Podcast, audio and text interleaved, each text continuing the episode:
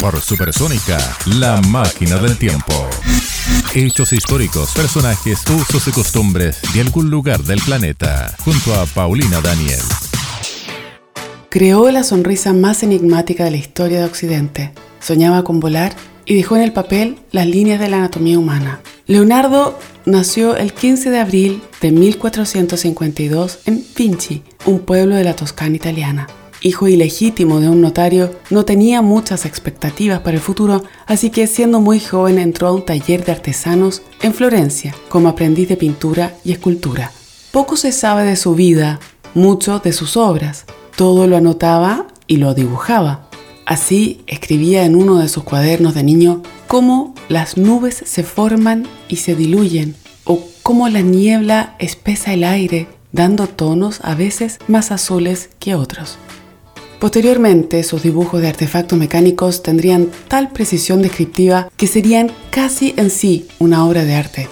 Tenía unos 30 años cuando comenzó a trabajar para el duque de Milán Federico Sforza, primero como músico, luego como constructor de armas, como ingeniero, científico, pintor Probablemente su pintura más famosa de esta fase de la vida sea La Última Cena, el mural de más de 4 metros de altura en el claustro de Santa María delle Grazie.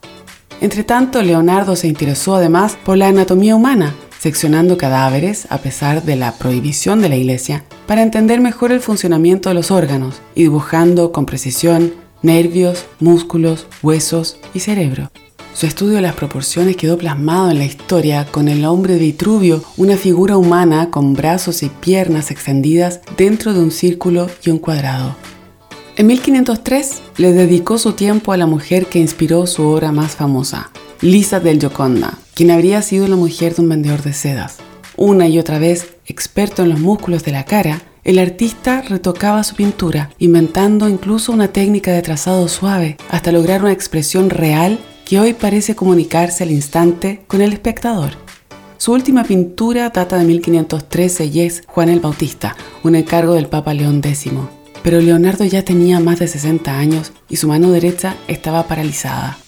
Tras aceptar la invitación del rey de Francia, Francisco I, a pasar sus últimos años en su corte de club, Leonardo falleció en Amboise el 2 de mayo de 1519. Por Supersónica pasó la máquina del tiempo, junto a Paulina Daniel.